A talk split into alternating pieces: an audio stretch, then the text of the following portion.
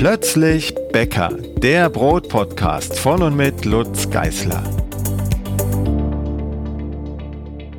Hallo und da sind wir wieder, Holger und meiner einer heute zum Thema Stellschrauben und wir haben nichts im Werkzeugkasten, auch keinen Schraubendreher, sondern es geht um um was denn eigentlich, Holger? Was ist dein Anliegen? Ja, das ist eine, das, das ist eine sehr gute Frage. ähm, na, ich habe ja, also was ich hier habe, ist, ich, ich hänge ja immer noch an, an, an deinem einfachen Rezept, also einfaches Weizenbrot. Da ist drin äh, 20 Gramm Sauerteig, also 20 Gramm Anstellgut, äh, 590 Gramm Mehl, 380 Wasser, 14 Salz. Ähm, so, und dann habe ich Zeit und ich habe ja, ich habe Zeit im Wesentlichen und ich habe Temperatur. Also ich habe halt im Grunde nur sechs Komponenten, mit denen ich irgendwas an meinem Brot verändern kann. Und äh, ich wüsste gerne, wie, wie welche Komponente das Brot verändert, inwiefern. Ja, alle. Also es gibt auch deutlich mehr als sechs Komponenten, die da eine Rolle spielen. Äh, vielleicht Moment. gehen wir. Ich schreibe Mehl, Mehl. Wasser, Anst, äh, Salz, Mehl, Wasser, Anstellgut, Salz, äh, Zeit. Die Zeit, genau. Und Temperatur. Und die Temperatur. Und zwei, drei, vier, fünf, genau. sechs. Und Salz. Ja, doch, sechs. Also. Ja, dann, dann sind wir in deinem Rezept sozusagen schon, schon fast am Ende, aber es gibt ja, die, die Backwelt ist ja größer. Das ist ja nun, nun das, ja, okay. das allereinfachste Rezept, was man, glaube ich, backen kann im Sauerteigbereich. Aber über die anderen äh, können wir vielleicht nachher noch reden. Mhm. Ähm, so, fangen wir vielleicht mit dem Rohstoff an, hm? mit dem Mehl. Das Mehl, genau. Genau. Äh, das Mehl hat äh, eine große Bewandtnis, äh, und zwar die Mehltype. In Deutschland kann man jetzt nicht irgendein Mehl kaufen, man muss irgendeine Mehltype kaufen. Und die Mehltype selbst beschreibt ja den Mineralstoffgehalt des Mehles. Und der Mineralstoffgehalt wiederum spielt eine Rolle in der Wasseraufnahme. Also je mehr Mineralstoffe drin sind, ergo je mehr Schale vom Korn im Mehl ist, mhm.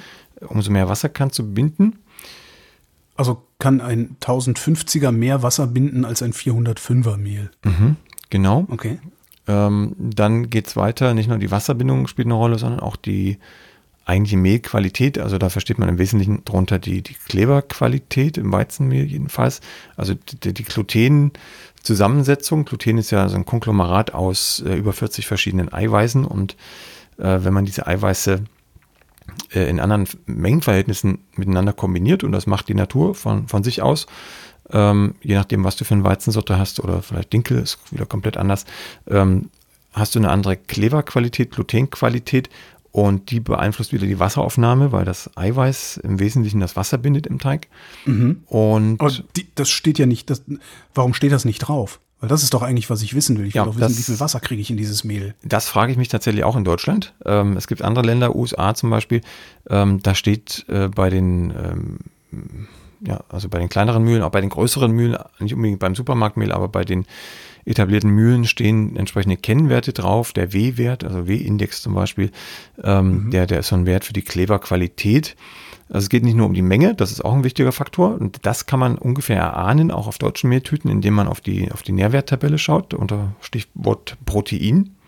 Ja. Ähm, Protein sind Eiweiße und da der Großteil der Eiweiße im Mehl, im Weizenmehl jedenfalls äh, Gluten ist, Klebereiweiß, ähm, kann man da schon einen groben äh, Zusammenhang erkennen. Also da steht dann irgendwas zwischen 10 und 14 Prozent drauf und das ist schon ein guter Hinweis darauf. Also wenn, wenn du 14 Prozent Protein im Weizenmehl hast, dann hast du ein sehr kleberstarkes Mehl. Du hast ja letztes okay. Mal, letztes Mal erzählt von dem äh, backstarken Weizenmehl, das du ja. gekauft hast.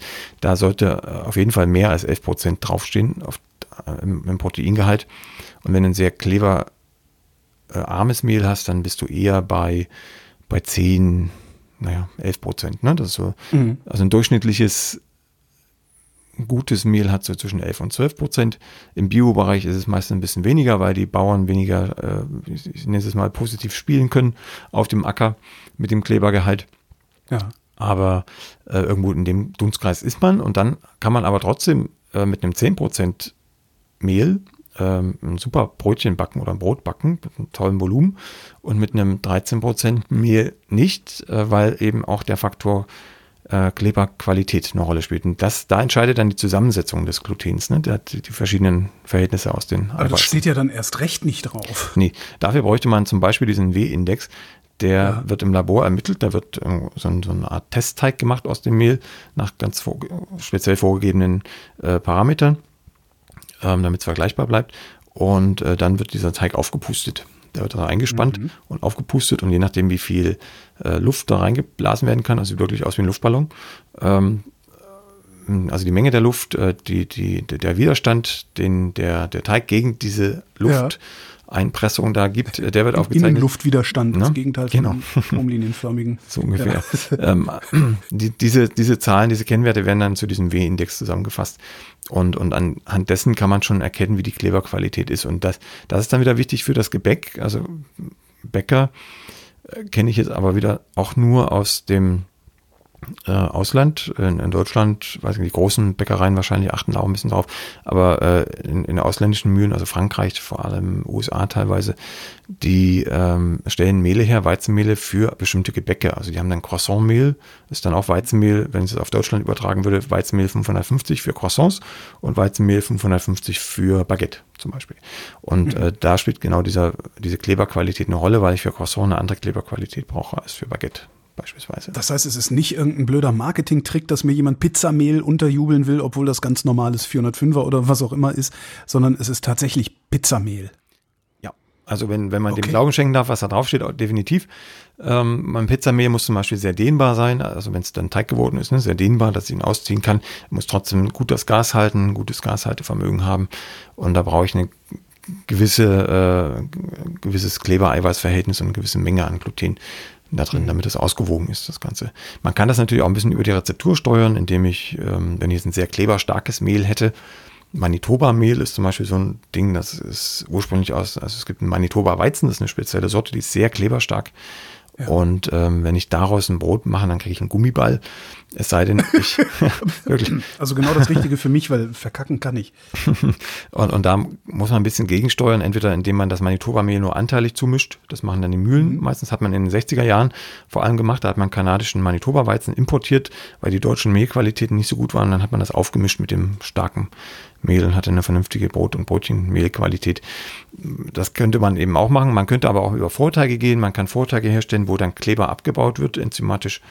Ähm, man kann Dinkelmehl zum Beispiel zumischen, weil Dinkel einen sehr, sehr weichen, dehnbaren Kleber hat und, und dadurch das wieder auswiegen. Also es kann entweder der Müller tun ähm, oder der Bauer, bei dem fängt es an, ne? der Bauer kann über die Sortenwahl sagen, so soll es sein. Der Müller kann über Mischungsdinge äh, arbeiten und der Bäcker hat dann die letzte Chance, noch was zu verbessern, ähm, indem er dann die Rezeptur an das Mehl anpasst. Ja.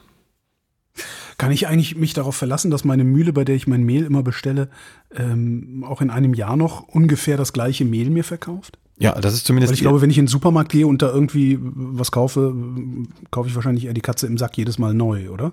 Nee, Im Gegenteil. Also je größer die Mühle, umso besser kann die Mühle das Mehl manipulieren.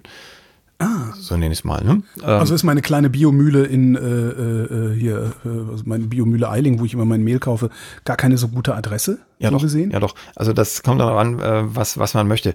Ähm, die, die Kunst des Müllers ist es ja, ähm, ohne Hilfe von außen, also ohne, dass man extra Gluten zugibt oder ohne irgendeinen Zusatzstoff zuzugeben, also Ascorbinsäure mhm. zum Beispiel, ähm, allein durch die Wahl der Sorten und durch das Mischungsverhältnis und durch das Mahlverfahren die Mehlqualität einigermaßen konstant zu halten, also die natürlichen Schwankungen weitgehend ausgleichen zu können, mhm. die es gibt. Und das macht eine kleine Mühle auf handwerkliche Art, so wie ein kleiner Bäcker jetzt schwarz-weiß gemalt, äh, auch ja. handwerklich arbeitet und die großen Industriemühlen, die haben andere Möglichkeiten. Natürlich können die auch äh, sozusagen handwerklich, also über technische Vorgänge, ähm, also Einstellung der Walzenstühle zum Beispiel, also der, der Maltechnik, ähm, Sortenwahl und so weiter, auch so arbeiten. Aber da äh, ist es sicherer, wenn man noch von außen was zugibt. Eben zum Beispiel Gluten, wenn der Glutengehalt nicht gereicht hat.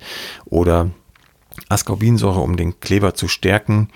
Ähm, das geht alles, muss aber deklariert sein auf dem Mehlsack. Was bei den Großmühlen häufiger der Fall ist, das ist eigentlich mein ein, Hauptkritikpunkt, dass die das Mehl weltweit einkaufen. Also die gucken nicht, wo kommt's ja. her. Also es, es, muss nicht lokal sein, sondern da wird einfach weltweit nach Getreidepreis und ähm, Verfügbarkeit und Qualitäten eingekauft und dann wird das halt über einen halben äh, Ozean, über die halbe Welt, meine ich, äh, geschippert und dann landet es irgendwann bei uns im, im Supermarkt. Ähm, ein Großteil ist schon aus Deutschland, aber äh, es kommt halt immer noch äh, ausländische Ware dazu. Das ist mein Kritikpunkt, deshalb äh, bin hm. ich eher bei den kleinen Mühlen eben auch teilweise bei Eiling, hauptsächlich bei Trax und ähm, Blattert. Das sind so meine drei, die ich auf jeden Fall kenne. Also da habe ich den Bezug dazu. Und die arbeiten handwerklich da, und da hast du halt dann auch größere Schwankungen. Also da kann es durchaus mal passieren, dass du in dem einen Jahr äh, zwei Prozent, drei Prozent mehr oder weniger Wasser in das Mehl bekommst. Das ist nicht mhm. das Ziel des Müllers, aber manchmal hat er einfach keine andere Chance mehr, wenn, wenn die Ernte überall, überall, wo er das Mehl herbezieht, also bei der Tragsmühle weiß ich es jetzt, das sind äh, 70 Kilometer Umkreis um die Mühle, da sind die Bauern. Und äh, wenn es da halt vor der Ernte überall regnet und regnet und regnet oder unheimlich trocken ist, dann kriegst du in dem Jahr einfach eine andere Mehlqualität als in dem Vorjahr, wo das Wetter vielleicht genau andersrum war. Mhm. So, und je nachdem, was für Mehl ich nehme, so habe ich dich eben richtig verstanden, verändert sich auch schon die, ja, die Menge Wasser, die ich nehmen muss, um überhaupt ein befriedigendes Ergebnis zu kriegen. Genau. Das, das heißt, Wasser kann, ist, ist Wasser dann überhaupt noch eine schöne Variable? Oder wird ja, genau. das Mehl, also, das ich verwende, vorgegeben? Also das Mehl ist der Ausgangspunkt und du passt dich mit dem Wasser an. Du müsstest also im Idealfall schon wissen, wie der Teig beschaffen sein muss, wie er sich anfühlen muss, welche Konsistenz er haben muss für das jeweilige Brot. Und bei deinem Weizenbrot weißt du es ja ungefähr, hast du schon oft genug gebacken. Und mhm. wenn du dann ein neues Mehl hast, äh, letztes Mal hast du gesagt, Hochmehl zum Beispiel hast du gekauft, dann würdest du äh, dich auf die gleiche Teigkonsistenz hinschütten mit dem Wasser. Also erstmal weniger Wasser nehmen, auf Verdacht weniger Wasser und dann äh, mischen und dann merkst du, oh, da ist aber zäher als letztes Mal, dann schützt du ein bisschen Wasser nach, mischt wieder, bis du bei der Konsistenz bist, die du kennst von deinem Teig oder die du erwarten würdest für dieses Gebäck. Mhm. Und ähm, dann bist du genau da, was jeder Bäcker tagtäglich oder nächtlich tut. Das ist jeden Tag anders. Das hängt auch von der Mehltemperatur ab übrigens. Wenn das Mehl wärmer ist, kann es mehr Wasser binden, als wenn es kalt ist. Deshalb sollte man das Mehl nie, also kalt lagern schon, aber eben nie kalt verarbeiten, sondern mindestens auf Raumtemperatur bringen, dass es mehr, okay. Wasser, mehr Wasser bindet. Das sind so kleine, kleine Stellschrauben, aber die sind schon entscheidend, weil wenn die Teigkonsistenz nicht passt, kommt ein anderes Brot raus. So, was macht jetzt wenig Wasser, viel Wasser an meinem Brot anders? Oder was macht, ne, also inwieweit beeinflusst die Menge an Wasser mein Brot? Mhm. Äh, ganz, ganz entscheidend. Und dann sind wir jetzt aber nicht mehr innerhalb einer Gebäckart, sondern äh, wir, wir ändern jetzt im Grunde gleich das Gebäck, wenn wir die Wassermenge verändern. Gehen wir mal von, von, von wenig Wasser nach viel Wasser. Äh, extrem wenig Wasser wären ungefähr 50 Prozent Wasser aufs Mehl, also ein Kilo Mehl, 500 Gramm Wasser. Dann kriegst du einen bombenfesten Teig, da echt jede Maschine, zumindest Haushaltsmaschine. ähm, so, und, wo ich mich dann mit dem ganzen Körpergewicht genau. auf die Kugel stemmen muss, damit überhaupt noch was passiert. Genau, und eben auch wenn man von Hand knetet, ist das ein, ein schwieriger Akt. Die Italiener haben so einen Teig, so einen festen Teig, und auch die Franzosen haben äh, so, einen, so, einen, festen Teig für bestimmte Weizenbrotarten. Die ähm, haben das früher teilweise mit dem Ellenbogen gemacht. Also die haben da mit dem Ellenbogen sich immer reingequetscht. Es gibt auch so ein so ein Gerät, das ist ein Holzbrett mit einem Scharnier und an das Scharnier ist äh, im Grunde so ein, so ein, Knüppel angebracht und mit dem Knüppel ja. wird dann der Teig immer runtergedrückt und gedreht dabei der Teig. Und dann äh, ist der irgendwann fertig. Äh, Italiener machen das manchmal auch mit den, äh, mit den Nudelteigen, ne? die kneten die nicht richtig, sondern die weizen die die ganze Zeit zwischen den Walzen aus ja. und klappen sie wieder zusammen, walzen sie 90 Grad versetzt wieder aus. Das ist genau das gleiche Prinzip. Dadurch wird auch der Kleber das entwickelt. Klingt aber nicht so, als würde das noch Spaß machen, das zu Hause dann irgendwie, um mal sich ein Brot zu backen, oder? Nee, äh, Spaß macht es nicht, aber das Gebäck, was rauskommt, ist hervorragend. Äh, entweder okay. ein super fluffiges Weißbrot oder äh, eine äh, super Laugenbrezel. Weil ein Laugenbrezelteig muss so fest sein, damit er vernünftig wird.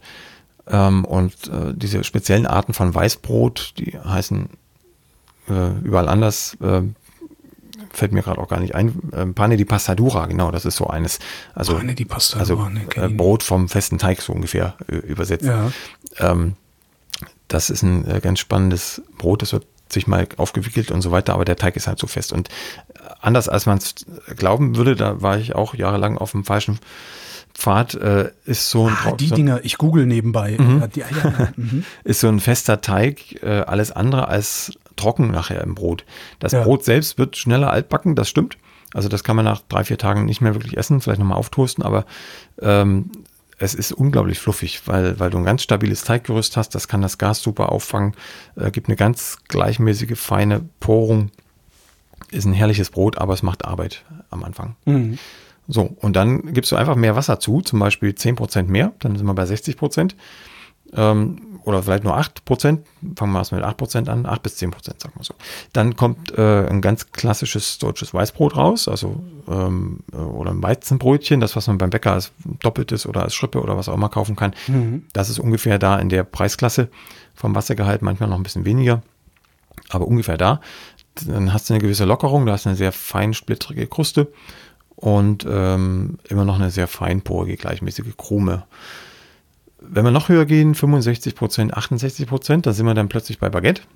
Da hat der Teig so eine äh, Weichheit äh, erlangt, dass das Gas den Teig super ausdehnen kann, und zwar ungleichmäßig ausdehnen kann, wenn man äh, die, die erste Teigruhe auch noch lange macht, also wie den Teig sich aufpumpen lässt in der ersten Teigruhe, ja. Äh, dann ist so eine Dehnbarkeit im Teig durch, das, durch den höheren Wassergehalt, dass da eben auch die Chance für große Blasen da ist und nicht ah. das Gerüst sich sozusagen gegen wehrt gegen große Blasen. Okay. Ähm, wenn ich ihn dann sich aufpumpen lasse, ne? Mhm. Ich nehme ihn ja dann irgendwann der, aus der Schüssel und forme ihn, äh, äh, bevor ich ihn ins Körbchen lege oder beim Baguette dann vielleicht auf ja, in irgendeiner Form äh, so fixiere, dass er nicht in die Breite läuft. Ähm, kann ich da die, die, die Luft versehentlich auch rausdrücken? Ja, das kannst okay, du. Okay, das heißt, ich muss da sehr vorsichtig sein bei. Genau, also da geht es nur darum, dass man die Teighaut strafft, wie bei jedem Weizen- und Dinkelgebäck muss die Teighaut straff sein, aber das Innenleben darf im Grunde nicht drangsaliert werden. Also du, du ziehst hm. im Grunde nur die Teighaut über den Teigling selbst, straffst sie, ähm, aber lässt das Innenleben in Ruhe. Also wie bei der Matratze, das hatte ich glaube ich schon mal den Vergleich in einer der letzten Folgen. Äh, wenn du das Bettlaken um die Matratze ziehst, dann lässt du die Matratze im Wesentlichen ja auch in Ruhe ne? und äh, genau. hast trotzdem eine sehr straffe Oberfläche. Genau, ja, das ist auch noch nicht alles. Jetzt, äh, jetzt geht's weiter. Äh, wir steigern genau, die Prozente. Baguette, genau, da kriege ich meine großen, meine großen Löcher ins Brot. Das will ich ja. Genau. Will mehr Wasser im Teig immer. Dann, dann gehen wir Richtung Ciabatta.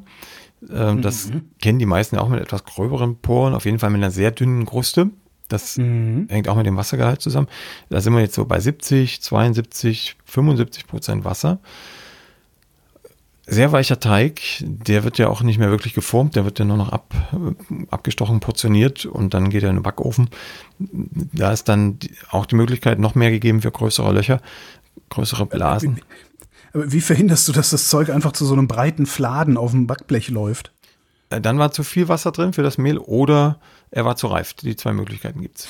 Okay. Genau, also er sollte eigentlich schon, schon äh, irgendwie ja, in Form bleiben. Ja, genau. Du hast schon ein stabiles Teiggerüst. Ja. Aber äh, du kannst mehr, mehr Wasser, äh, da kannst du nicht mehr Wasser binden, sondern du hast mehr Wasser drin. Äh, der Teig ist natürlich weicher und klebriger als ein Teig mit 50% Wasser, aber immer noch stabil. Stabil genug. Ich glaube, ich weiß überhaupt nicht oder habe nicht wirklich verstanden, was Teiggerüst bedeutet. Also, wie erklären wir das? Du hast im, im Mehl. genau, erklär es mal einem Zehnjährigen. genau. Ähm, du hast im Mehl äh, das Klebereiweiß. Das kannst du dir ganz einfach vorstellen wie, wie Bindfäden, Wollfäden, ja. die da drin rumschwimmen im Mehl und äh, ein paar sehen aus wie wirklich wie, wie Fäden und ein paar sehen mhm. aus wie Wollknäuel. Und das eine sind äh, die Gliadine, das andere die Glutinine. Die Glutinine sind die Fäden und die Wollknäuel sind die Gliadine. Das spielt keine Rolle. Die beiden sind die bestimmenden Klebereiweiße und äh, sind verantwortlich für die Dehnbarkeit und für die Elastizität des Teiges. So, wenn du jetzt äh, Wasser an das Mehl gibst, dann beginnt eine chemische Reaktion, dann verknüpfen die sich miteinander, die Fäden und die Wollknäuel alle untereinander zu einem dreidimensionalen Gerüst. Das ist einfach eine chemische Reaktion, die du durch physikalischen Input beschleunigen kannst, also durchs Kneten. Durchs, okay. durchs, durchs Kneten legst du im Grunde diese äh, schon verbundenen Fäden übereinander. Das ist wie so ein Webstuhl. Also du ja. lässt sozusagen ein Gewebe entstehen, indem du die immer wieder übereinander legst, überkreuzt und das in weiß ich nicht wie viel, tausend Millionen Schichten. Und äh, dann hast du ein sehr stabiles Gerüst, kannst du dir wirklich vorstellen wie ein, wie ein Stoffgewebe, ein Textilgewebe. Und äh, das ist dann in der Lage, das Gas aufzufangen von den Hefen. Also so dicht okay. gewebt, dass das CO2 im, im Teig bleibt, im Gerüst und nicht nach draußen wandert. Aber warum dehne und falte ich dann noch? Dann wäre es doch schlauer, ich würde das Zeug ordentlich kneten, oder? Genau, also es gibt, wie soll ich sagen, also du bist ja jetzt sozusagen aufgewachsen mit dem Perfektionsbuch. Da, ja. da, wird, da wird nicht geknetet, weil es einfach den Anspruch hat, für Einstecker geeignet zu sein. Da hat kaum einer eine Knetmaschine zu Hause stehen.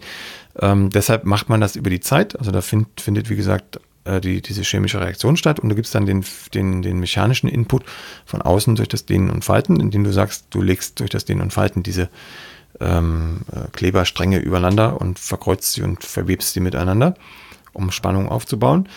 Ähm, der Königsweg wäre, den Teig mindestens anzukneten, wenn nicht sogar auszukneten, also das Gerüst schon perfekt zu entwickeln. Ja. In, in der Knetmaschine oder von Hand. Und, ähm, ich wollte gerade, weil du Knetmaschine sagst, aber ich kann das auch von Hand machen. Ich muss nicht eine Knetmaschine benutzen. Nee, das geht, das geht von Hand, dauert aber bei Weizen mindestens zwei oder dreimal so lange wie maschinell. Äh, wie lange? also die Maschine. Also eher fünf Minuten oder eher 50? ja, weder noch. Also ungefähr eine halbe Stunde, 20, 30 Minuten brauchst du schon, je nach Technik und, und Konsistenz des Teiges. Bei so einem festen Teig bist du schon ordentlich dran, ne? Bei, bei so einem 50 Prozenter. Da hast du zu tun. Mit einem, mit einem weicheren Baguette oder Ciabatta-Teig ist es am Anfang eine ziemliche Schweinerei, weil da noch kein Zusammenhalt ist, ist noch kein Teiggerüst ja. da. Und sobald sich das anfängt, ein bisschen zu bilden, kannst du mit ziemlich Wucht den Teig auf den Tisch schlagen und überklappen. Da gibt es auch auf YouTube äh, die entsprechenden Videos zu. Ähm, unter unter äh, einfach einen Blog auf YouTube klicken, dann findest du es. Das heißt, ähm, die Matsche, die ich an den Fingern habe, die muss ich einfach lange genug aushalten. Genau. Weil wenn ich lange genug knete, dann verschwindet diese Matsche von ganz von allein. Mhm. Weitgehend, ja. Und dass ich, dass ich genug geknetet habe, erkenne ich vermutlich dann auch daran, dass die Matsche von meinen Fingern weg ist. Ja, es ist zumindest ein gutes, gutes Zeichen auch in der Knetschüssel. okay. In der Knetschüssel wird sich irgendwann der Teig ein bisschen lösen vom mhm. Rand und glatter werden. Das ist schon eher ein Zeichen. Also er wird glatt und geschmeidig im Laufe der Zeit. Und wirklich erkennen kannst du es aber nur, wenn du mit nassen Fingern versuchst, den Teig möglichst dünn auszuziehen. Und wenn er sich hauchdünn ausziehen lässt äh, und, und das auch noch glatt, also nicht dicke und dünne Stellen, sondern wirklich glatt wie eine Lederhaut, dann ist er perfekt ausgeknetet. Okay. Also ein Strudelteig. Wenn du schon mal einen Strudelteig gesehen hast, so ungefähr sollte ja. jeder Weizenteig nach dem Kneten aussehen. Und das tut ja auch dein, dein Weizen-Sauerteig-Brotteig, wenn er das erste Mal gefaltet wurde. Also der sollte dann zumindest auch sehr glatt und dehnbar sein. Mhm. Ich überlege gerade, ob ich mir jetzt vielleicht doch so eine Knetmaschine kaufen sollte, aber vielleicht ist es äh, an der Stelle noch unangebracht. Wo waren wir denn jetzt? Achso, wir haben, wir, wir haben jetzt immer mehr Wasser reingemacht. Ne? Genau. Wir waren beim genau. Ciabatta waren wir. Wir waren, genau, wir waren ja. beim Ciabatta bei so 75 Prozent Wasser. Das ist auch das, was man, haben wir letzte Folge erzählt, klassischerweise äh, für ein Weizen-Sauerteigbrot ungefähr mit deutschem Mehl, jedenfalls mit deutschem Mehl, äh, anvisieren würde. Äh, diese Wassermenge. Wir haben jetzt in deinem Rezept 65 Prozent Wasser gehabt, weil die Teigreife mhm. so lang war. Das ist noch eine andere Stellschraube. Ähm, wir können natürlich noch höher gehen. Wir können jetzt auf 80 Prozent hochgehen, äh, auf 90, auf 100 Prozent. Da wird es dann aber flüssig, ne? Also, da wird es dann flüssig, es sei denn, man hat das passende Mehl dazu. Also zum Beispiel Vollkornmehl, in, in Weizen-Vollkornmehl. Du kannst ja dein Brot, was du jetzt backst, dein Weizen-Sauerteigbrot auch mit Vollkornmehl backen. Da ja. äh, passen dann, wenn du klassisch backst, äh, durchaus 80 Prozent Wasser ran. Jetzt in deinem Fall vielleicht eher 70, ne, wenn du diese lange Teigreife mhm. hast. Aber das, das geht. Und wenn du ein sehr, sehr kleberstarkes Mehl hast, dann kriegst du natürlich auch äh, 80 Prozent Wasser an so ein Weizen-Sauerteigbrot mit hellem Mehl. Das schaffen die Amerikaner meistens. Wenn man amerikanische Brotrezepte hernimmt, dann haben die immer Unmengen an Wasser da und jeder deutsche Hofbäcker verzweifelt und glaubt an einen Druckfehler, ähm, weil die einfach viel kleberstärkere Mehle haben im Durchschnitt schon. Bekomme ich diese kleberstärkere Mehl denn auch bei uns, damit ich solche amerikanischen Rezepte hier vielleicht auch mal nachbacken kann? Oder haben wir hier in Deutschland dann einfach Pech gehabt? Also du kriegst die als, als, als Importware bei verschiedenen Hobbybäcker-Versandhäusern. Äh, in der Weihnachtszeit, im Erzgebirge jedenfalls, äh, gibt es auch backstarke Mehle, wo es extra draufsteht für Stollen. Das kannst du dann natürlich ja. auch für solche anderen Brote nehmen.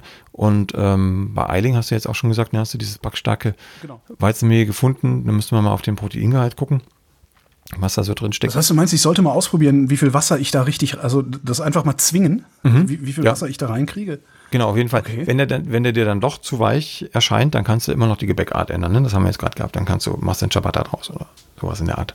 Ja. Oder ich hau wieder mehr Mehl rein, dann äh, mm. wird ja auch wieder trocken. Naja, das ist schon der, der nächste Punkt. Mehl ist eigentlich verboten, Mehlnachgabe.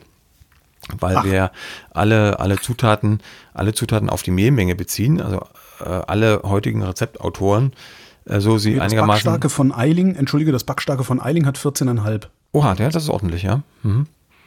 Dann, dann kannst du sicherlich auf, auf 70, 75 Prozent hochgehen für das Rezept, was du jetzt hast.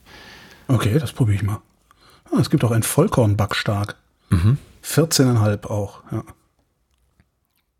Ja, Genau. Entschuldigung. Ähm, äh, ja, wo waren wir. Genau, Ja, ähm, äh, Ähm, ich habe den Faden verloren tatsächlich. Wir waren. Entschuldigung, ich, das, ich, ich unterbreche auch die Leute immer so schlimm.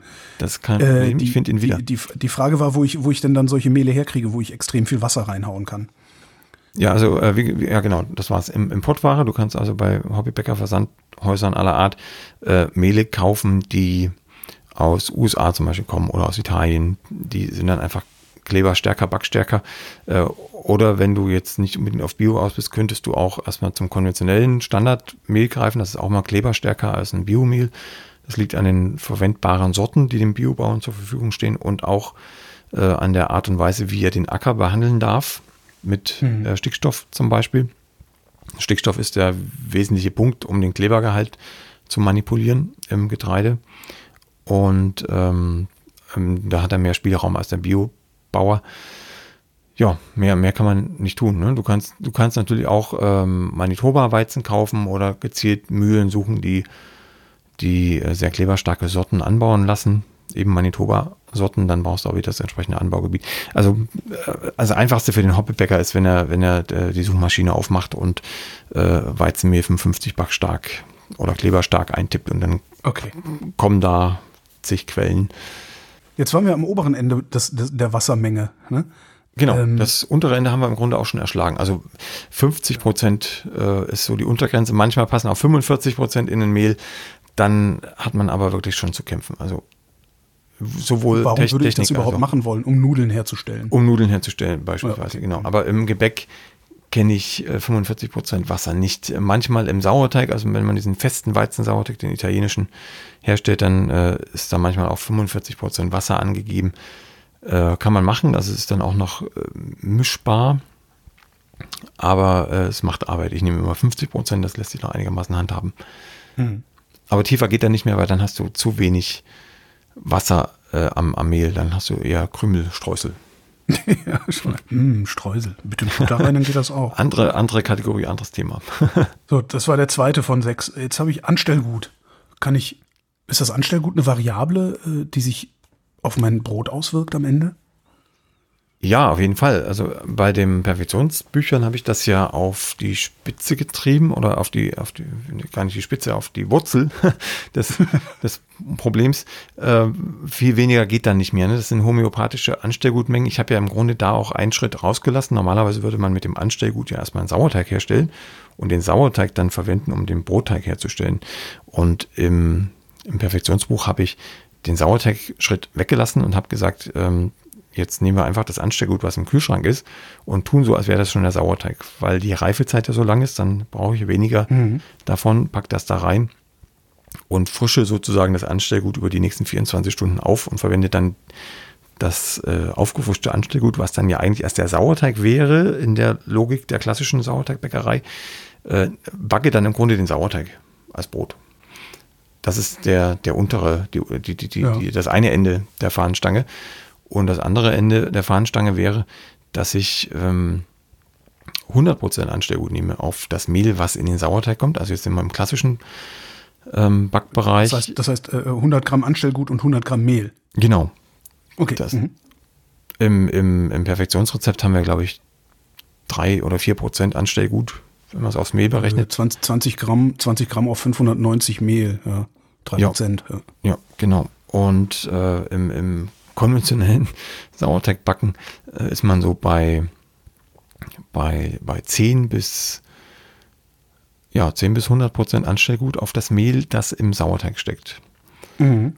Und 10 Prozent wäre klassische einstufige äh, Roggensauerteigführung beispielsweise. Also dann habe ich dann 10 Gramm Anstellgut auf 100 Gramm Mehl und 100 Gramm Wasser, lasse das reifen, 12 Stunden bei Raumtemperatur, dann habe ich einen sogenannten Detmolder Einstufen Sauerteig und mit dem kann ich dann meinen Brotteig lockern.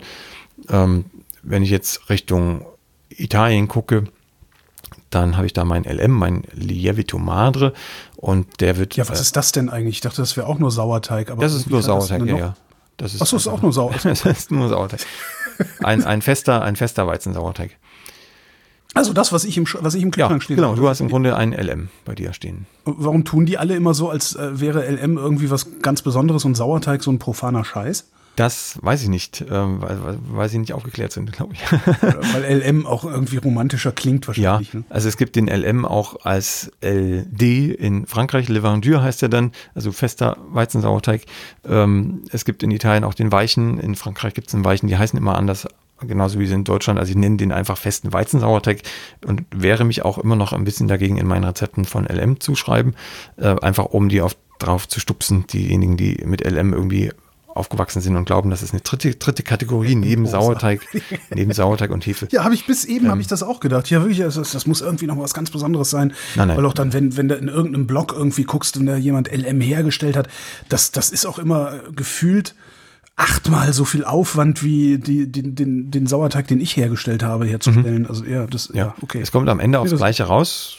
Ist super, ja. Ich, ich sage immer, das funktioniert trotz der Zutaten, die man da noch zugeben kann und nicht wegen der Zutaten. Also man gibt da manchmal Honig noch zu und Joghurt und Olivenöl mhm. und es kommt am Ende mehr oder weniger der gleiche Sauerteig raus. Ähm, also wenn, wenn du jetzt nochmal nach so einer anderen Anleitung dein LM herstellen würdest, dann wäre der am Ende äh, der gleiche ne, nach etlichen Auffrischungen hätten die sich angeglichen, weil du hast aber, das gleiche, wenn das gleiche Honig Mehl. dabei ist, was, was äh das, der Honig ist ja normalerweise nur in der, in der, in der Geburtsphase dabei. Ne? Da denkt, Ach so. denkt man, okay. da denkt man, äh, da kommen Honighefen noch mit dazu und äh, der Zucker hilft natürlich ein bisschen mhm. im Honig. Aber äh, am Ende ist es ein fester Weizensauerteig, der aus äh, Wasser und doppelt so viel Mehl besteht. Ja. Und äh, jetzt kommt es eben äh, aus 100% Anstellgut. Darauf wollten wir hinaus. Ähm, der wird mit so viel Anstellgut gepflegt, ähm, beziehungsweise der Sauerteig für das Brot mit so viel Anstellgut hergestellt, weil äh, die Anstellgutmenge äh, unter anderem darüber entscheidet, wie mild der daraus herzustellende Sauerteig wird. Vorausgesetzt, der, der, das Anstellgut ist auch schon fit und mild. Mhm. Da müssten wir jetzt noch mal ein kleines Gedankenexperiment machen. Wir haben zwei Sauerteige, die wir herstellen wollen. Ja. Äh, beide bestehen aus 100 Gramm Mehl und 50 Gramm Wasser. Mhm. Und in den einen gebe ich nur 10 Gramm Anstellgut und in den anderen gebe ich 100 Gramm Anstellgut.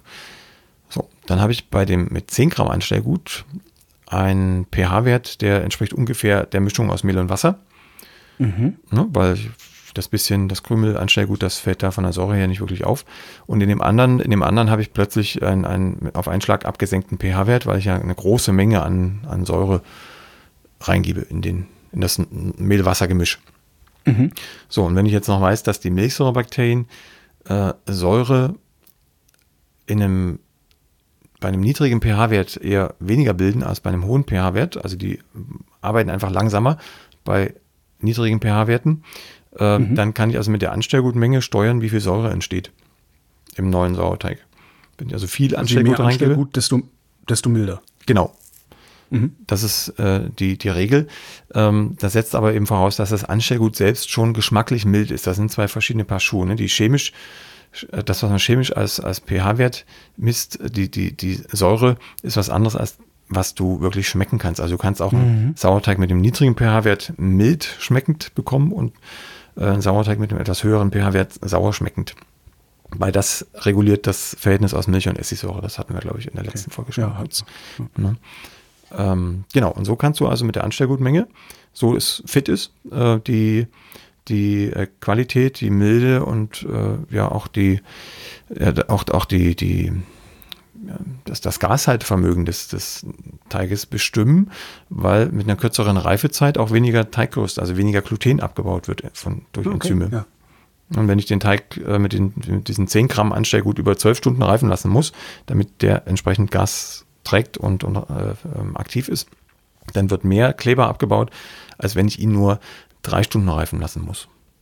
Könnte ich den 100 Gramm Anstellgutteig dann auch 10 Stunden reifen oder 12 Stunden reifen lassen? Oder würde der dann wenn er überreif werden soll, verbraten. Ja. Was? Wenn er überreif werden soll, dann auf jeden Fall. Dann, dann, äh, genau, wenn er überreif das. Dann wäre auch quietschsauer, weil dann einfach zu viel Säure gebildet ist.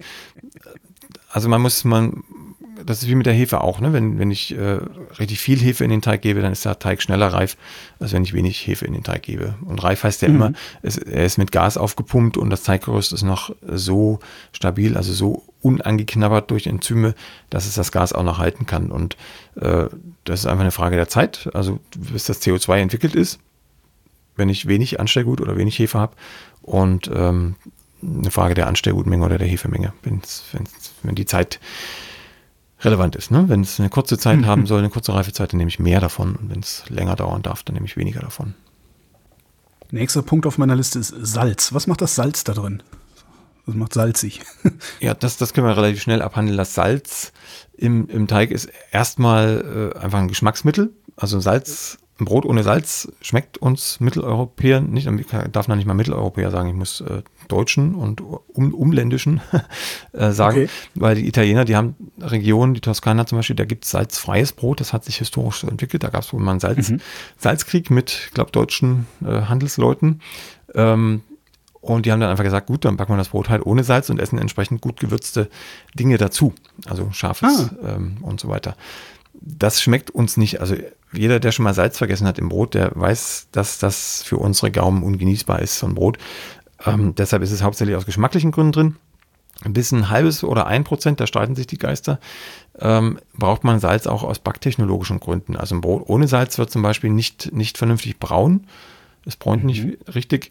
Ähm, es bindet, nein, nicht bindet weniger Wasser, aber es, es hat äh, keine so stabile Struktur. Also der, der Teig ist äh, weicher, dehnbarer ohne Salz, mhm. weil das mhm. Salz auch wieder einen Einfluss auf das Klebergerüst nimmt und so weiter und so fort. Also es hat schon eine, eine Bewandtnis auch für die Gebäckqualität, aber im Wesentlichen geht es um den Geschmack. Insofern können wir das fast streichen. Es gibt im, im, im, im Roggensauerteigbereich gibt es noch ein, eine Bewandtnis für das Salz. Da wird nämlich der Sauerteig für eine spezielle Führung, die heißt Salzsauerführung, das, äh, der Sauerteig schon mit Salz quasi angesetzt, weil das Salz die äh, Milchsäurebakterien ausbremst. Also die arbeiten dann wieder mhm. langsamer, schütten weniger Säure aus, also auch weniger Essigsäure, die ja unangenehm ist äh, im, im, Geschmack. Und die Hefen fühlen sich mit 2% Salz noch komplett unbeeindruckt im Sauerteig. Die arbeiten einfach weiter. Also man kriegt dadurch einen sehr triebstarken, aber milden Sauerteig im Roggenbereich. Im Weizen müsste das eigentlich genauso sein, aber da äh, habe ich diesen Effekt nicht äh, wahrnehmen können. Warum auch immer. Hm. Ja, das war's schon zum ja, Salz. Das war das Salz. Jetzt kommt die Zeit. Ja. Gärzeit und Backzeit, ne? Zwei, zwei Zeiten, an denen wir drehen können. Obwohl Backzeit ist eigentlich. Ja, die Backzeit hat dann nur noch eine Relevanz für, für, für, das, äh, für die Farbe ne? und, und ja, genau. Ja. ein bisschen für die, für die Feuchtigkeit im Brot. Wenn ich es übertreibe mit der Backzeit, dann wird das Brot halt zu trocken, vor allem bei Weizen. Ja. Aber sonst äh, ist es recht individuell, diese Backzeitgeschichte. Das hängt davon ab, wie man das Brot gern mag. Mhm. dunkel oder knusprig. Wie, wie, lange müsste ich denn mindestens backen eigentlich? Also ich habe so, ich habe meinen gusseisernen Topf, da schütte ich jetzt mein, mein Ding sie rein, äh, mache einen Deckel drauf, äh, schieb's in die Bratröhre. Wie lange sollte ich denn da mindestens äh, backen, damit ein ordentliches Brot draus wird? Kommt aufs Gewicht an. Wenn wir jetzt ein Kilo Brot ah, okay. herstellen, äh, dann bist du bei einem Weizenbrot ungefähr bei, naja, 45, 50 Minuten.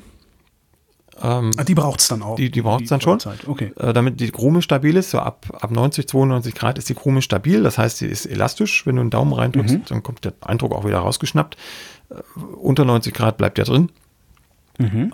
Äh, und, und das ballt beim Kauen, dann hast du so, ein, so einen Klumpen dann im Mund. Das ist nicht angenehm. Also man, man versucht sich bei Weizen ungefähr auf 96, 97 Grad hochzuarbeiten an Kerntemperatur, dann ist es fertig gebacken. Und bei Roggen, bei Roggen darf es auch gerne ein bisschen auf 98 Grad rumbacken weil Roggen mehr Wasser binden kann und ist die Krume ein bisschen äh, äh, stabiler beim Kauen. Ähm, das ist das eine, also da würde ich gar nicht so auf die Zeit achten, sondern eher auf die Kerntemperatur. Ja. Ähm, und die Zeit dann nur noch verwenden, um die Kruste auf die Farbe zu bringen, die ich haben möchte. Mhm. Ähm, das Wichtigste beim, beim Backen ist eigentlich die, die Reifezeit. Ne? egal, was man reifen lässt, den Vorteig, den Sauerteig, den Hauptteig. Da geht es immer darum, äh, also gar nicht so um die absolute Reifezeit, sondern es geht um den Reifezustand des Teiges.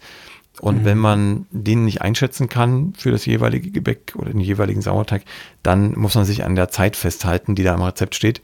Vorausgesetzt, es kommt schon wieder die zweite Stellschraube noch dazu, die Temperatur passt.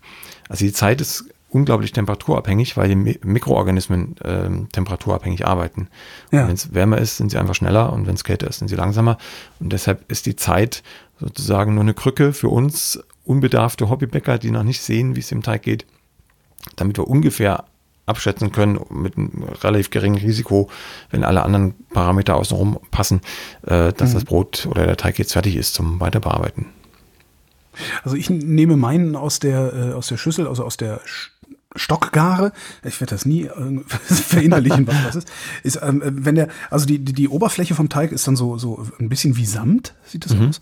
Und an der Seite, also an den Rändern, ne, also an den, an den Schüsselrändern, äh, gibt es so erste so Blubberblasen, so größere Blasen, die so aufgehen. Dann nehme ich den raus. Ähm, ja, das klingt gut. Oder? Okay. Ja, das klingt gut. Ich, ich, ich, wollte das genau, das wollte ich von dir abgenickt kriegen, dass ich das, dass ich das richtig genau. mache. Also er muss, er muss noch äh, so, eine, so eine leichte Wölbung haben. Er darf noch nicht genau. flach sein oder eingefallen sein. Das ist mhm. wichtig. Also solange er noch schön stabil in der Schüssel liegt und aber schon blubbert, das ist für dieses, für diese Art zu backen, in, nach diesen Büchern jedenfalls, das Ziel auch für Baguette-Teige, für Ciabatta-Teige, alles, was so ein bisschen unregelmäßiger geport sein soll. Im Inneren mhm. lässt du die Stockgare sehr lang ablaufen Stock ist ein alter Begriff für, für das Ganze, ne? für, für mhm. ähm, ja, Stock. Achso, der, der Stock, der, der, ja, okay, der, ja. Mh. Ich glaube, dass äh, ich, ich, mhm, ich, mhm, mhm. genau, Grundstock, ich bin, bin äh, hatte jetzt gerade so ein, so ein Aha-Erlebnis, äh, warum, warum die Börse, äh, ich glaube, Stock heißt Stock oder sowas. Ja, ja. Ähm, das könnte auch damit zusammenhängen.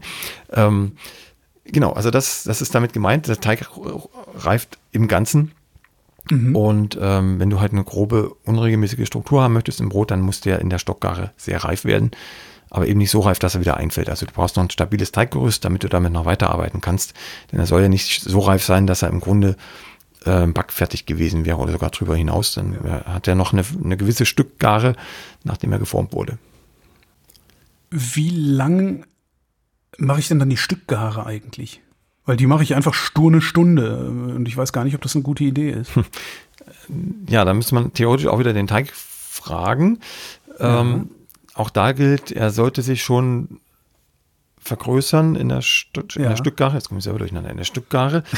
ähm, vergrößern, aber immer noch so stabil sein, dass er nicht einfällt. Also ich mache dann meistens im, im Kurs jedenfalls den, den Test, da kriegen die meisten, die das noch nicht gesehen haben, immer einen Schreck. Ich, ich äh, lasse den, den Gärkorb so aus einem halben Meter Höhe fallen auf den Tisch. Und äh, dann haben alle Angst, dass er einfällt, aber er fällt nicht ein, weil er eben noch stabil okay. genug ist. Er hat dann die sogenannte knappe Gare, also man sieht überall Luft, er ist aufgegangen, fühlt sich sehr, ähm, wie soll ich sagen, wolkig an. So, mhm. also, wolkig, das ist, ja, ja genau. No? Also, so, so als wenn du Hand so drauflegt. So, ja. Mhm. Genau, so als würdest du auf so ein Daunenkissen, so ein aufgeplustertes Daunenkissen ja, genau. drücken. Und ähm, dann ist er gut. Also du musst eine Volumenzunahme sehen und dieses Gefühl haben, dass da Luft drin steckt, aber der Teig noch sehr stabil ist. Wenn du reindrückst, ein bisschen, dann schnappt er die Delle wieder relativ schnell raus. Mhm. Das ist der richtige Zustand für fast alle Brotarten. Und äh, ja, dann kannst du in den Ofen gehen, egal ob die Stunde vorbei ist oder nicht. Alles klar. Ja, und dann die Temperatur im Ofen ist klar? Oder ist das, variiert das da auch? Also ich mache halt immer, wie aus deinem Buch, ne? 250 den Topf vorheizen, äh, dann, dann den, den Teigling da rein. Äh, ja, dann eine halbe Stunde mit Deckel, 15 Minuten ohne. Meistens mache ich so 13 Minuten ohne, weil ich nicht gerne so dunkel habe an der Kruste. Mhm. Aber vielleicht äh, heißt das, wenn, wenn du sagst, also 45 Minuten wird das schon brauchen, das Brot, bis es gut wird, ich sollte lieber, wenn ich wenn ich nicht 15 Minuten ohne Deckel, mache, sondern nur 12 Minuten ohne Deckel, diese fehlenden drei Minuten lieber noch auf die Zeit mit Deckel draufgeben? Ja, um drei Minuten streiten wir uns nicht, aber wenn es jetzt zehn Minuten wären, dann, dann, dann auf jeden Fall.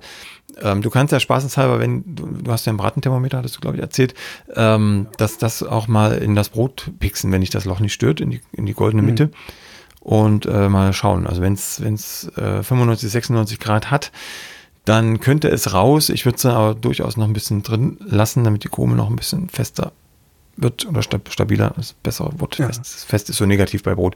Ähm, äh, genau, und, und, und also ein Brot profitiert in aller Regel davon, wenn es ein bisschen länger gebacken wird bei milderer Temperatur, dann gibt es auch die bessere Kruste. Und äh, damit, damit kann man dann aber auch spielen. Also die Temperaturen auch in Rezepten, also alles, was da an Zahlen steht, außer die Mengen, ja. äh, ist sehr variabel und hängt davon ab, wie die Umgebung Umwelt. von den Umwelteinflüssen, ja. ja. Also auch beim Backen, jeder hat einen anderen Backofen und wenn der eine 250 Grad einstellt, hat der andere 250 Grad als bei meinem Ofen zum Beispiel. Mhm, mhm, ähm, erstens, weil die Anzeige nicht stimmt in aller Regel oder weil der Backstein auf einer anderen Ebene liegt oder der, der Topf eben auf einer anderen Ebene steht, mhm. äh, die Unterhitze stärker ist als die Oberhitze. Da irgendwas hat so ein Ofen immer im Vergleich zum anderen Ofen. Äh, da, da hilft wirklich einfach das Brot anzugucken. Passt mir das jetzt nach der vorgegebenen Zeit oder nicht? Und wenn es zu hell ist, dann kann ich überlegen, ob ich vielleicht das nächste Mal den Ofen nicht ganz so schnell runterdrehe, ein bisschen länger mhm. heiß backe oder generell, wenn ich runterdrehe, dann vielleicht nicht auf die Temperatur, die im Rezept steht, sondern fünf oder zehn Grad höher lasse. Damit kann man spielen. Ne? Am Ende zählt, mhm. äh, dass es durchgebacken ist und das kriege ich über die Kerntemperatur raus. Und äh, die Farbe und die Krustendicke steuere ich dann einfach über die Temperatur und äh, die, die Backzeit. Wo du durchgebacken sagst, ich habe manchmal, also minimal nur, aber so, wie, wie nenne ich das denn? Ja, so Mehleinschlüsse im Brot. Weißt du? Ja, das kommt das von so, Form. Das ist ein Formfehler quasi. Ach so, das ist, das ist jetzt nicht, nicht, nicht durch, falsch, ge, falsch gegangen, äh, falsch gegärt, äh, falsch. Äh, äh Nee, also wenn du wirklich noch Mehl siehst oder so feste Stellen hast, wo du erahnen könntest, das hätte mal Mehl sein können, ja. ähm, dann, dann ist es beim Formen passiert, dann ist zu viel Mehl ins Brot reingeraten beim Einschlagen. Ne? Du schlägst es ja wahrscheinlich. Das ja, ich, ich, ich habe immer so unfassbar viel Mehl auf, auf dem Tisch, weil ich, weil ich Angst habe, dass mir das kleben bleibt, dass ich, ja. Nee, okay, dann kommt das daher und dann ist das ja nicht schlimm. Nö, nee, das so, mir Das war die Temperatur. Und jetzt hast du gesagt, es gäbe noch jede Menge andere Stellschrauben. das, das sind die, die ich nicht kenne, weil ich sie nicht benutze, ne? Ja, also man kann jetzt, äh, wenn es jetzt um Sauerteig geht zum Beispiel, kann man noch so viel machen. Also das ist auch wieder Wasser und Temperatur das Wichtigste. Salz haben wir jetzt schon randlich angesprochen. Beim Roggensauerteig zum Beispiel spielt das eine Rolle. Äh, man kann über die Anstellgutmenge gehen, haben wir auch schon angerissen. Das wäre mhm. auch so ein mhm. Thema gewesen. Was noch interessant ist, ist die, die, ähm, äh, die Fütterungsfrequenzen, nicht das immer, also die Häufigkeit der, der Anstellgutfütterung. Damit kann ja. ich auch steuern, wie aktiv und wie mild das, das, das Anstellgut und damit der Sauerteig ist. Ein Roggensauerteig, Anstellgut, das fütter ich einmal die Woche und dann ist auch gut. Dann kann ich super Sauerteigbrote mitbacken. Äh, wenn es ein reines Weizensauerteigbrot werden soll, auf klassische Art und Weise, dann äh, bin ich da schon hinterher, dass ich das noch ein, zwei Mal mindestens vor dem Ansetzen des Sauerteiges auffrische damit das wirklich funktioniert. Oder ein Panettone, da frische ich eine Woche lang, so oft es geht, irgendwie auf, alle drei, vier Stunden wird dann oh. dieses Anstellgut äh, auf Trab gebracht, weil es dann ja mit massiv ja. Butter und Ei und ähm, Zucker. Achso, das muss ja, stimmt, das muss ja dann auch da, da, da durchdrücken dann sozusagen. Ne? Ja, ja, also das sind ganz, ganz widrige Bedingungen für die, für die Bakterien. Jetzt, ich mache ich mach meinen Sauerteig Anstellgut äh, einmal die Woche. Reicht das denn dann überhaupt? Naja, anscheinend, sonst würde Ja, so, so, so ist es ja gedacht für das Buch.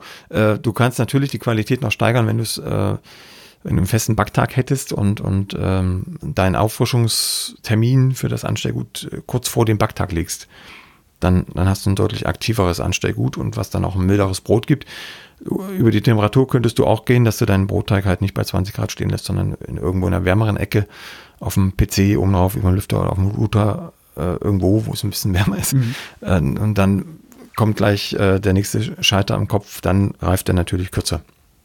Ja. ja. Das hängt alles mit Was ja jetzt auch nicht unbedingt schadet. Also nee, nee, nee, im Gegenteil. Morgens, das ist morgens wieder, mischen, abends backen geht ja auch mal. Genau, ist wieder gut fürs Klebergerüst, dann hast du ein stabileres Klebergerüst und entsprechend mehr Volumen im Brot. Ne? Das hängt alles irgendwie miteinander zusammen. Und deshalb ist das Ganze so komplex, äh, wenn man alle Stellschrauben auf einmal betrachten will und das Optimum rausholen will für das jeweilige Gebäck, dann wird es relativ komplex und deshalb ähm, scheue ich mich auch immer noch davor, auch wenn es viel Nachfrage gibt, ein Buch über die Rezeptentwicklung zu schreiben, weil das einfach so viele Möglichkeiten sind, die, die man alle einzeln durchgehen müsste. Ich hatte das mal ausgerechnet ähm, für, für den Gastrosophie-Kurs für die Uni Salzburg. Ähm, da äh, habe ich mal versucht, alle, alle Stellschrauben, die es so gibt, das war ein äh, großes A4-Blatt vollgeschrieben mit kleiner Schrift, ähm, dann über Kombinatorik äh, zur, zur, möglich, zur, zur möglichen äh, Variantenzahl Brot zu backen, um ja. zu rechnen. Das waren äh, auf jeden Fall Billionen und weiß nicht mehr, 60 oder 80 Billionen Möglichkeiten. Insofern ähm, hätten, können wir noch einige Sendungen füllen damit. Naja, glücklicherweise gibt es nicht so viele Möglichkeiten bei dem billigen, äh, bei dem billigen Rezept, das ich benutze. nee, das stimmt. Obwohl, ja doch, die gibt's da, die gibt's da ja auch schon. Ich muss ja einfach nur mal, ach, ich glaube, ich probiere das mal aus mit den Temperaturen. Also, dass ich einfach die Temperatur für die Stockgare variiere. Mhm, da wäre der gute Start auch schon, jetzt sind wir wieder beim Wasser, nicht bei der Menge, ja. sondern bei der Wassertemperatur, mit der Wassertemperatur hochzugehen, sodass der Teig schon ungefähr 28, 30 Grad hat. Ah. Ne? Also würde ich jetzt vielleicht äh, mal, mal 40 Grad warmes Wasser nehmen und ähm, damit arbeiten. Dann hast du schon mal einen guten Startpunkt. Ne? Sonst braucht der Teig ja erstmal sicherlich Stimmt, zwei, ja. drei Stunden, bis der 28 Grad hat, wenn du bei 20 startest. Und damit hast du schon wieder einen guten Zeitraum erwischt, wo du äh, viel Essigsäure bilden kannst, wenig Milchsäure und dann wieder mehr Säure quasi, also mehr geschmacklich wahrnehmbare Säure im Brot hast. Ha, und das einfach nur über, über heißeres Wasser sozusagen. Mhm, genau. Oh ja, cool. Und der, der, der wird dann aber trotzdem ähm, weiter die 24 Stunden noch äh, gehen wollen, ne? Nee, nee, nee, nee, nee. Ähm, also wenn, wenn, also wenn, ich, wenn ich mit so 40 Grad Wasser anfange, spare ich mir auch tatsächlich Reifezeit. Ja, also du hast ja dann sozusagen bestimmt zwei, drei Stunden mit etwas beschleunigter Reife, bis ja. das wieder runtergekühlt ist, wenn du es einfach im Raum stehen lässt. Also auch da wird sicherlich äh, ein bisschen weniger Reifezeit notwendig sein. Ähm, okay. sch schlauerweise könntest du es dann aber unter die Bettdecke stellen oder in die Decke einwickeln, wenn du keine Temperierfunktion hast irgendwo oder Möglichkeit, äh, dann hält er die Temperatur halt ein bisschen länger und dann hast du auf jeden Fall Reifezeit eingespart. Ah ja. Wie viel genau ja, musst muss, du dann tatsächlich an einem freien Tag machen? Muss ich, sehr, ich, muss dann halt, ja. ich muss dann halt vorsichtig sein, wann ich den Teig ansetze, äh, dass äh, nicht ausgerechnet dann die Reifezeit ideal zu Ende ist, wenn ich penne. Ja. Also, wenn du irgendwie mittags anfängst und nach 18 Stunden ist er eigentlich fertig, aber da liegst du leider noch im Bett und schläfst, ist dann ja auch irgendwie doof. Ja, das stimmt. Aber gut, ja, aber kann man, kann man experimentieren. So einfach mal abends ansetzen und dann gucken, was am nächsten Tag passiert mit dem Zeug. Ja. Genau, spät abends cool, und äh, früh, früh morgens aufstehen. Das, das, das wird, das wird, das, das probiere ich als nächstes aus. Das äh, garantiert. Weil das ist, da trifft sich dann wieder, wie unsere erste Sendung, ich bin halt stinkfaul und ein bisschen warm Wasser. Das kriege ich gerade noch hin. Mhm, das ist gut. ja, dann kannst du ja berichten demnächst. Werde ich machen. Gut, dann haben wir erstmal soweit äh, die grundlegendsten Stellschrauben geklärt, denke ich. Jo. Und wenn dir noch eine einfällt, wir haben ja noch ein paar Sendungen vor uns. Vielen Dank, Lutz. Jo, dir auch. Bis bald. Tschüss. Tschüss. Die nächste Folge von Plötzlich Bäcker, dem Brot-Podcast, gibt es ganz bestimmt. Wenn du bis dahin meine Arbeit am Blog oder für diesen Podcast unterstützen möchtest, dann klicke dich auf plötzblog.de slash unterstützen. Vielen Dank.